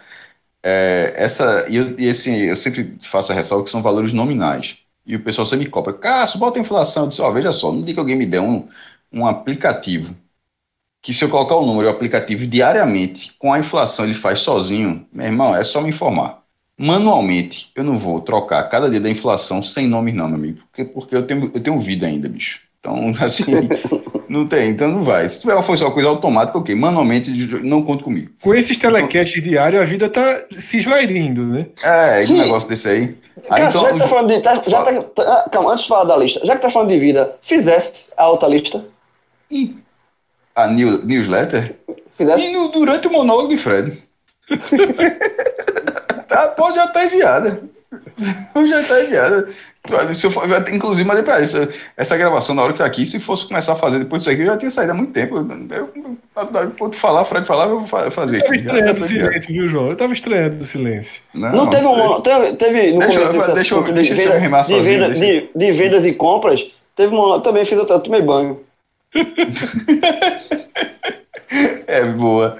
Ó, essa daí, Moisés, é, ele aparece na 55ª colocação, entre os 124 jogadores do Nordeste que já tiveram vender milionários. É, ao todo, deixa eu ver aqui, ver se eu acho aqui rapidinho quantos clubes já foram. Até hoje já foram tatatã, 16 clubes de 7 estados. É, já tiveram pelo menos uma venda milionária. É, o ranking por estado, para falar aqui, é 55 da Bahia, 43 de Pernambuco, 15 do Ceará, 5 de Alagoas, 3 do Rio Grande do Norte, 2 da Paraíba e 1 do Maranhão. É, o, essa venda de Moisés ela foi emblemática pelo seguinte, pelo seguinte ponto. Colocou, depois de muito tempo, muito tempo, colocou o Bahia na frente. É, o Vitória liderou durante muito tempo, aí o Bahia foi encostando, encostando, encostando, aí chegou a empatar e agora passou o Vitória. É, foi a 28ª venda milionária do Bahia, com Vitória tendo 27, o Sport que chegou a ficar pertinho, mas aí deu uma parada, 22, Náutico com 13, CT Wilson Campos, jovem. CT Wilson Campos. Não, só três, recentemente teve Thiago, Luiz Henrique, Rodrigo. Três, três, três. três só em, em 2019. Mas veja Exato. só, tirando 2019, o Náutico já tinha 10. Agora, quem apareceu aqui, menino Ceará, 11. Fungou já no Timba, viu? Pra pegar o, vai ligar o cash, vai passar o esporte nas compras e o Náutico nas vendas. Aí depois vem na, no sexto lugar o Santa Cruz com 7 e tem perspectiva de ter, por, por exemplo, Varley agora, mas acabou tendo esse embrólio jurídico. Sétimo lugar, o Fortaleza com 4. Fortaleza é assim, é, são os oito anos da Série C, quando o mercado começou a ficar mais forte nessa questão, o Fortaleza estava muito atrás, ou seja, as vendas não, che não chegavam a esse patamar, ele ficou, ele ficou um pouco mas tem, dá para retomar. Mas para você ver, por exemplo, a distância hoje do, do Náutico Fortaleza é bem curiosa. Nove vendas de diferença. É, oitavo lugar, Corinthians Alagoano. Pouca gente lembra, um clube de Maceió. Aí, e... era forma, só, só, só existia para isso. isso. É, só vendeu Pepe, pô. E era só venda, ah, só venda cavala. É, Feijó, é, é, presidente. Exatamente. João Feijó. É, duas vendas ABC e com uma venda Asa de Arapiraca Botafogo da Paraíba, Campinense, que é Rodrigão a venda, viu? Só lembrando, CRB, Globo, essa do Globo foi foda. O Globo vendeu jogador por 5 milhões de reais, porra. Eu fico pensando, como é que o Central. Eu, eu fico pensando, já pensou se o Central me vende jogador por 5 milhões de reais? Mudar, mudar de vida. Poxa, se comp- comprar uma vaga na série D. Souza. O central é estourado. Trazia Diego DS, era DS 86 no, no, no É, DS 86. É, Sampaio Correia e o Porto de Caruaru, que eu falei aqui do Central, eu dei até o exemplo do Globo, né, de 5 milhões e o, o Porto, mas o, o do, do, do exemplo do Globo que vendeu por 5 milhões e puxando para o Central, mas o rival do Central, o Porto, já vendeu o jogador por 5. Que, que na verdade a venda foi muito maior. Quem foi o jogador? O Rômulo. Vendeu, sim, tipo, o deu Vasco. pro né? Vasco, só Não, ele vendeu 30% pra é. E depois Aí o a Vasco Europa- ele fez uma ele- temporada boa, foi É. por, por 24 milhões de reais, meu irmão. Pra, pra Europa é o Porto. Aí José Porfírio tava dormindo, ligado, fotocou, pensou que era telemarketing, era não, ligaçãozinha do Rio, só vendi. Aí você colocou 5 milhões aí pra tu. Porra, Ô, Cássio, du- duas curiosidades aí. Já que tu falaste da do Porto, me diz qual foi a do Globo e a do Asa. deixa eu dar um Corinthians contra Alagoas. F5, pô. Do Globo, deixa eu ver aqui. Glo- Ricardo Lopes, atacante do Globo, que foi pro time, pro Hyundai, Jeonbuk Hyundai da Coreia em 2016. E qual é o nome do outro? Esse tá construindo O é hoje. Qual o nome? Não, o não Asa dela Piraca. Qual foi o Ah, o do Asa, certo. Aproveitando aqui para quem estiver ouvindo, cassiozirpoli.com.br tá lá essa lista. Não, não, sério, tem todo- todos, todos os nomes aqui, o cara quiser lá, é só ir na aba lá em cima, ranking de finanças, clica, aí vai ter maiores vendas. É bem fácil, já tá no próprio menu do blog, né? Nem na, na, na- no feed, não. É, do Asa, Júnior Viçosa, jovem. Tá, Oi, meu amigo, o homem, tá, homem já rodou É. muito nesse mundo. Já 2010, rodou pô. muito nesse mundo. Tá voltando pra Rodou casa, já tá no Vitória. Vai, vai voltar pro Asa. A venda foi. Vê que venda aleatória. Júnior Viçosa, do Asa pro Grêmio, meu irmão. 2010, um milhão. O Asa tirou o Grêmio, não foi? De um, de um- Não, tirou o Palmeiras. O Palmeiras, o Palmeiras. Palmeiras, 2002, eu acho. Isso, isso, o Palmeiras. É. Ah, sobre as maiores vendas, Zé Rafael. Ah, detalhe. Essa aqui não tá, não tá confirmada, mas essa informação. Provavelmente a torcida do Bahia até gostou quando fez Zé Rafael, mas se prepara para perder o primeiro lugar. Sobretudo se não vender Gregor aí. Porque Vitor Vilar tá com informação de- que até já saiu que Lucas Ribeiro, do Vitória, que foi pro Hoffenheim, o Vitória tinha vendido uma parte que deu 12 milhões e 900 mil reais e agora vendeu outra parte. Com essa outra parte, ele vai passar Zé Rafael, que é 14 milhões e meio. Aí ele fala, porra, como assim? O cara, o cara vai vender em 2019. É meu ranking, meu amigo. Eu faço do jeito que eu quiser. Se você faz o seu, eu faço o meu. Se você quiser, não, tem que ser a inflação. Faça com inflação. Tá? A vida é Democracia sua. em vertigem. Não, não é exato. Não, veja só. Eu faço o levantamento, tá vendo? O cara diz, ah, mesmo, deixa eu fazer Isso aí é, ca- ca- é o Isso não discípulo um Carlos Celso. É discípulo de Carlos Celso. Carlos Celso é exatamente isso. Ah, não, mas É, não essa- conta. Gol, do- gol da, gol da Copa, é, torneio início Copa- não conta. Tá achando ruim? Tira, faça, tira você e Detalhe, faça. detalhe, eu conto todo É. início hoje. Eu, a gente- era, foi a coisa que eu. Hoje eu já conto. Mas veja só, É. o meu ranking eu sempre faço assim. Tem, um- tem um texto de umas 10 linhas que é justamente dizendo que é a minha, que é a minha visão sobre como fazer um ranking. Por exemplo, tem gente que era para contar mecanismo de solidariedade. Eu disse, não, a única coisa que eu conto é o seguinte: eu conto a venda. Um clube, a venda não pode. é- é- Porque antigamente era o passe. Você vendia o passe, estava resolvido. Tem esse negócio de vender metade do passe, não, meu irmão. Era, quem- era o passe e o passe. Na hora que virou um bolo onde você vende 20%, 30%, 15%, eu não posso achar que o que vale é só a primeira venda, não. Tipo, ó, o clube tem 100% numa venda. Ó, eu tô vendendo 30%. Daqui a seis meses, se o cara jogar 10 partidas, você vai, me- você vai estar obrigado a me comprar mais 30. O cara, beleza. O cara joga 10 partidas e compra mais 30. Por que não conta? Eu conto. Eu- E, pra- normalmente, pra mim, e, geralmente os clubes que ah, n- n- vendem é, nesses, nesse É, formato. né? Você vende o porque se for valor, nesse formato, é segura, e falando. segura, um, é, segura um percentual para o futuro. Porque se não futuro assim, você só valeria a primeira venda. E assim, não faz muito sentido. É, por exemplo, Arthur do, do Ceará, que estava no Palmeiras. Porra, o Ceará ganhou 6 milhões e 200 mil reais, com 30% do cara. Como é que eu não vou dizer? Não, não porra, não conta que o cara tava. Não, pô, o dinheiro, o dinheiro não, é do, não é do Ceará. Agora o que eu não conto é o mecanismo de solidariedade. Porque aí é uma coisa completamente distinta. Aí é uma benesse de você ter sido revelador do jogador, mas não de você ser proprietário daquilo ali, tá ligado?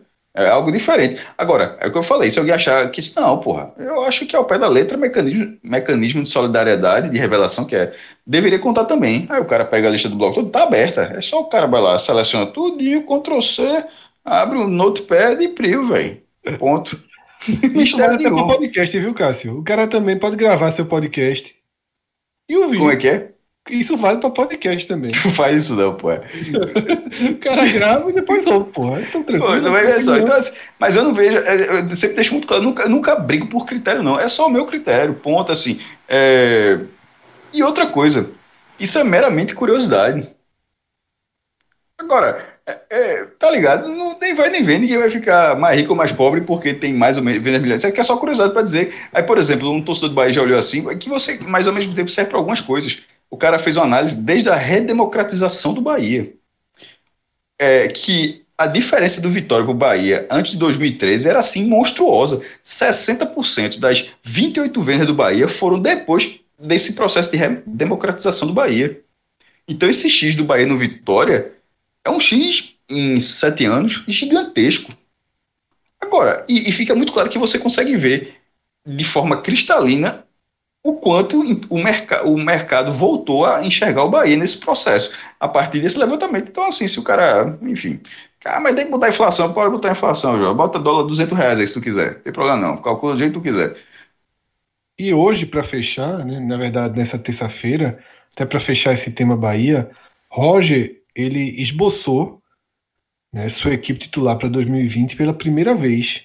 É, o Bahia tem os reforços chegando já bem em condição física, todo mundo treinando, todo mundo já apto para disputar o coletivo. A prova disso é que, inclusive, Zeca já veio, já chegou, vestiu a chuteira e já foi para o time titular. O Bahia, né, indo apenas do lateral direito para frente, mas o goleiro, obviamente, é Douglas. O Bahia treinou com João Pedro na lateral direita, ganhando a posição de Nino Paraíba. Lucas Fonseca e Juninho na defesa e Zeca na esquerda. A dupla de volante, Gregory e Flávio. Ou seja, Jadson chegou, mas vai precisar disputar essa posição com Flávio. O meia titular, que é uma posição que o Bahia vem tentando encontrar um jogador já há um certo tempo e não conseguiu em 2019. A aposta para começar de Roger é Daniel, Danielzinho, que veio do Fluminense, uma contratação que inclusive a gente elogiou muito e que foi muito simbólica porque era um jovem que o Fluminense queria a permanência dele, mas ele optou, né, pela proposta do Bahia para ir mudar para Salvador e viver uma nova fase na sua carreira. O ataque nesse primeiro trabalho foi formado por Cleison, Elber e Gilberto. Porém, Rossi, esse sim recém-chegado, ainda está fazendo a parte física. A questão é, Rossi vai ganhar essa posição de Elber automaticamente para a estreia na próxima quarta-feira ou para a estreia na Copa do Nordeste contra o Santa Cruz? Essa é a interrogação. Será que Elber terá a chance de começar o ano como titular? é uma interrogação. A outra, as duas outras interrogações começaram a ser respondidas. Existia uma dúvida entre João Pedro e Nino, e existe uma dúvida entre, entre Flávio e Jadson. Tá? E aí, passando o time reserva, da lateral direita ao atacante, Nino Paraíba, Wanderson Hernando e Juninho Capixaba, também recém-chegado, quando o Bahia fez a negociação entre Moisés e Zeca, já por garantia, trouxe Juninho, Juninho Capixaba de volta. Os volantes Ronaldo e Jadson. Arthur Rezende no meio-campo. E aqui cabe um comentário. Primeiro foi noticiado que Arthur, contratado junto ao Guarani, iria para o time de transição, mas Arthur está treinando no time reserva, no elenco principal. Arthur, que foi jogador do Santa Cruz há duas temporadas. E na frente, Arthur Kaique, Regis, o próprio, tá? Que em tese não pertenceria a esse elenco, ele voltou do empréstimo ao Corinthians, mas enquanto não tem negociação, ele vai sendo usado, trabalhou, né, jogando aberto pelo que está exposto aqui no site. Regis, Arthur Kaique e Fernandão. Um elenco forte, né, um elenco que o próprio segundo time tem jogadores bem interessantes, né? Muito você forte. Tem, você tem Hernando na defesa, Nino Paraíba, Juninho Capixaba, os volantes Ronaldo, que mesmo tendo ido mal em 2019, tem peso, né? tem qualidade, e Jadson. Do meio para frente é que fica um pouco mais questionável, né? Arthur, Regis, Arthur Kaique, Fernandão. Mas tem Rossi, né, que chegou agora. Né? É, exatamente. Aí Rossi vai, disputar vaga com Elber, e aí, já deixando minha opinião, entre Elber e Rossi, eu, iria, eu começaria com Rossi. Eu também começaria, até porque Elber. É, o torcedor do Bahia já conhece Elber bem, né? Elber ele tem uma regularidade na sua irregularidade que é impressionante. Você não escutou errado, não. Ele é regular na sua irregularidade. Elber, ele é o mesmo no Cruzeiro, no esporte, no Bahia. É um jogador que, quando está no banco, você acha que ele vai ser importante no time titular, ele chega no time titular, faz partidas, duas, três, e de repente você já não quer mais a permanência nele no time titular. É impressionante como a história se repete. Um jogador inteligente, bem inteligente, habilidoso, mas que, sei lá, intensidade, ritmo, sequência, não sei exatamente o que falta para que Elber se firme como o bom jogador que ele poderia ser, justamente por essa característica que eu sempre valorizo demais, que é o jogador que joga de cabeça erguida, que é inteligente, que consegue enxergar a jogada antes dela acontecer. Mas é isso, primeiro treino apenas, né? Muita coisa vai vai mudando, mas é um Bahia muito forte para primeiro treino, muito forte. Um time já muito pronto, né? E que vai precisar é, dessa força para que comece o ano. Ele tem um desafio muito muito cedo, né, que é o desafio da Sul-Americana, e ao contrário do ano passado, ele precisa passar essa página para que aí sim 2020 seja venha com a estabilidade que o Bahia trabalha fora de campo para que aconteça. Precisa muito desse resultado e com esse elenco aí, esse resultado é bem factível. Então é isso. Assim fechamos mais um programa. Uma boa quinta-feira para todos. Mais um pouquinho, mais um pouquinho a gente emenda no outro. Exatamente, veja só. Os audioguias começarão a vir, né? João aí já deu até o gancho.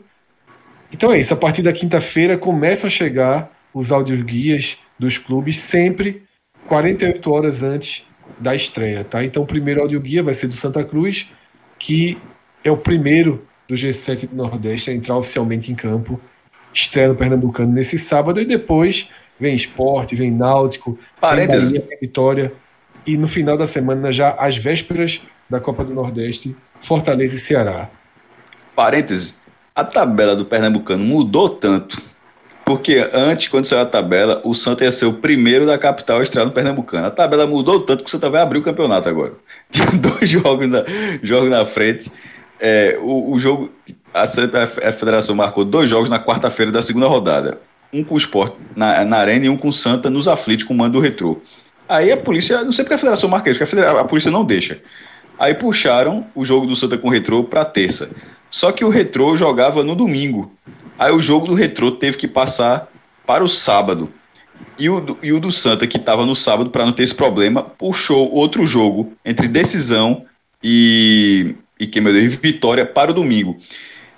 E o jogo que foi para o sábado foi para as 8 da noite, com o do Santa sendo às 18. Ou seja, o jogo que foi do sábado para o domingo era de 16 horas. Resumindo, caso não tenha ficado claro. Todos os jogos que estavam antes do Santa saíram e o- os jogos que ficaram no sábado, o Santa vai ser o primeiro. Agora, pergunta se vai ter abertura oficial do Campeonato Pernambucano no, Arru- no, no Arruda. Era para ter, né? Mas aí, aí o campeonato mais animado do Brasil não trabalha com isso, não. Trabalha. Podia criar uma taxinha para ter. Como é que é? Podia criar uma taxinha para fazer Não, a abertura. Ó, se você quiser saber se vai ter abertura, primeiro 60 reais. Requerimento de informação. Grande abraço a todos. Vai. Até a próxima. Vamos embora. 1h55 da manhã, 10h20 Pelo amor de eu Deus. na Arena Ox para tentar entrar em forma na marra. Abraço a todos, galera. Valeu. Tchau, tchau. Segunda-feira, terça-feira, quarta-feira, quinta-feira, sexta-feira, sábado, aleluia. Eu vou lutar, eu vou lutar. Eu sou Maguila, não sou Tyson.